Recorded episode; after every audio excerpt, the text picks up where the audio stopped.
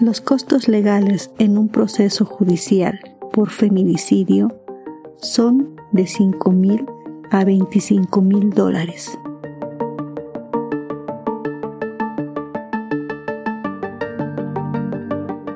En este episodio hablaremos de la corrupción en el sistema de justicia. Para esta evaluación tomo el estudio realizado por la Clínica Internacional de Derechos Humanos denominado No hay justicia para mí, feminicidio e impunidad en Bolivia. Bienvenidas y bienvenidos al podcast A través de la ventana. Soy Gloria Villarruel. Este es el episodio 13, correspondiente a la tercera temporada.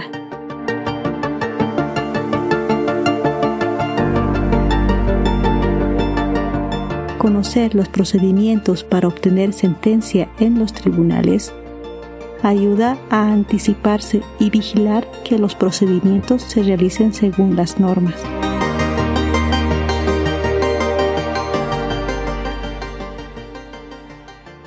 ¿En qué se destina el gasto? ¿En qué se destina el gasto?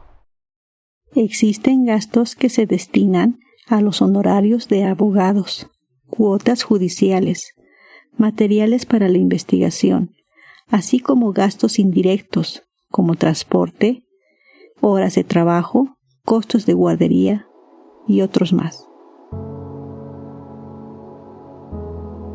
Se ha vuelto normal adquirir las herramientas necesarias para la investigación, tales como hisopos, bolsas de plástico forense para el IDIF, para la autopsia, impresión de fotos para el expediente y el transporte de los investigadores para las notificaciones. Para las mujeres indígenas y aquellas de bajos ingresos resulta imposible contar con el dinero necesario para cubrir estos gastos legales. Aunque el proceso debería durar tres años, en la práctica suele extenderse por más tiempo, en gran parte debido a la retardación de la justicia. ¿Por qué se estancan los casos? ¿Por qué se estancan los casos? Los retrasos en los procesos judiciales por feminicidio suelen ser causados por malos manejos, el desconocimiento del proceso, la apatía de los funcionarios, y es recurrente la chicana judicial. Chicana judicial que es la dilación del proceso por acción de los abogados. Estos abogados presentan solicitudes sin razón sustentable y exigen documentos que no respaldan el proceso. La obtención de cada documento a veces lleva más de una semana lo que a su vez retrasa la declaración del acusado y posterga las audiencias. Como resultado, los abogados prolongan la duración del proceso, aumentando los gastos y causando decepción entre las víctimas. Otro elemento que utilizan los abogados defensores es sobornar a jueces y fiscales para obtener un fallo favorable. Después de cinco años, suelen solicitar el cierre del caso. Es recurrente culpar a la víctima de infidelidad, que caminaba en la calle a altas horas de la noche, participar en una fiesta, seguir con la pareja agresiva. Los informes de autopsias psicológicas en casos de feminicidio a menudo no consideran el papel del agresor como causante del daño.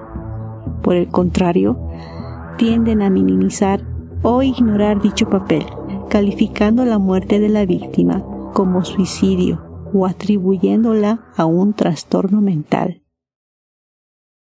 El personal encargado de las investigaciones también contribuye a la retardación de la justicia debido a demoras en la recolección de evidencia y en la toma de declaraciones. ¿Cuáles son las consecuencias? el número de juicios orales y sentencias condenatorias es extremadamente bajo. Las mujeres y las niñas son los grupos más afectados, ya que se encuentran en situaciones de pobreza y vulnerabilidad. Según la CEPAL, el índice de pobreza ha aumentado y se encuentra principalmente en la población femenina. Entre los años 2012 y 2017, más del 30% de la población en Bolivia, según datos del Ministerio de Justicia y Transparencia Institucional y el Instituto Nacional de Estadística, 7 de cada 10 mujeres han sufrido algún tipo de violencia en algún momento de sus vidas. Y de cada 10 personas que denuncian violencia, 9 son mujeres. En las observaciones que he realizado, una persona puede haber sufrido violencia en múltiples ocasiones a lo largo de su vida. La multiplicación de estas cifras nos llevaría a una cantidad muchísimo mayor de personas que han experimentado violencia. Según un informe de la Comisión Económica para América Latina y el Caribe, la CEPAL, publicado en 2018, Bolivia ostenta el triste récord de ser el país con la prevalencia más alta de feminicidios en América del Sur.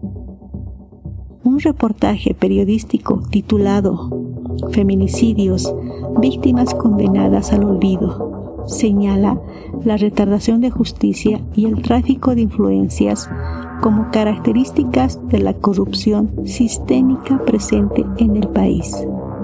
Este reportaje revela que tras analizar las actuaciones procesales de 969 casos de feminicidio presentados ante la Fiscalía General del Estado desde 2013 hasta agosto de 2021, se cerraron 263 por sobreseimiento, rechazo y absoluciones.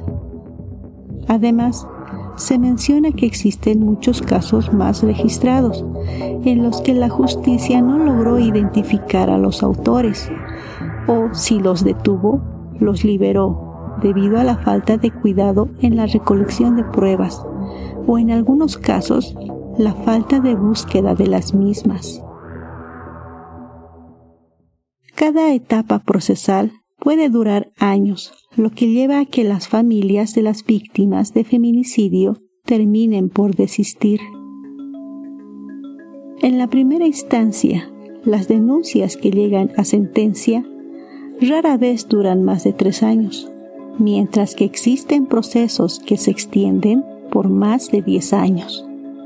La etapa preliminar, que debería durar ocho días, en realidad se alarga hasta 90. La etapa preparatoria, que se supone debe durar seis meses, a menudo supera los 12. Aunque la normativa permite una ampliación de hasta 18 meses, en el 36% de los casos la Fiscalía no llevó a cabo los actos investigativos necesarios. Solo en el año 2020 se presentaron denuncias contra 2.246 funcionarios judiciales por faltas disciplinarias como corrupción, de los cuales solo 255 concluyeron con sanciones, incluyendo destituciones o suspensiones. El caso del asesino serial en la ciudad del Alto en el año 2022 llevó al cuestionamiento de la justicia que libera a feminicidas. Esto llevó a la realización de auditorías en los juzgados encargados de casos de violencia a la mujer y resultó en la creación de la Comisión de Revisión de Casos de Violación y Feminicidio. Como resultado, 18 jueces fueron investigados, 10 de ellos fueron destituidos mientras que el resto enfrenta procesos disciplinarios. Ocho fiscales fueron destituidos y 21 personas, entre feminicidas y violadores, fueron recapturados. Los estudios del desempeño de la justicia nos permiten conocer en qué puntos del proceso existen fallas. Deberían llegar a las instancias de decisión para su reestructuración. Es urgente y prioritario. Trataban de cansarme. Es una afirmación de una víctima del sistema de justicia. Obtener justicia depende del poder económico de una de las partes, ya sea el acusado o la víctima. Finalmente, en muchos casos termina en el agotamiento de la víctima, quien abandona el caso. El desempeño de la justicia de esta manera crea impunidad, reproduce la violencia a las mujeres, provoca en las víctimas inseguridad y persistente desconfianza en el procedimiento judicial. Se reafirma la frase, no hay justicia para mí, no hay justicia para mí. Te invito a visitar la página web pachacamani.com diagonal a través de la ventana. Ahí encontrarás un listado de instituciones relacionadas a la protección de la mujer, los links y los contactos por los cuales puedes comunicarte con el podcast. También los encuentras en las descripciones de este episodio. Escríbeme al correo Gmail, te enviaré más información. Para recibir novedades mensuales, suscríbete al canal y súmate al boletín Pachacamani y comparte esta información a quien lo necesite. El guion y la producción del episodio por Gloria Villarroel Salgueiro. En la edición, Gloria Villarroel y Richard Mujica. Diseño sonoro por Richard Mujica. Música, Deep Dick y Patrick Patricios. A través de la ventana es un podcast del colectivo Pachacamani en coproducción con Camani Audio a través de la ventana. Te veo y te acompañaré.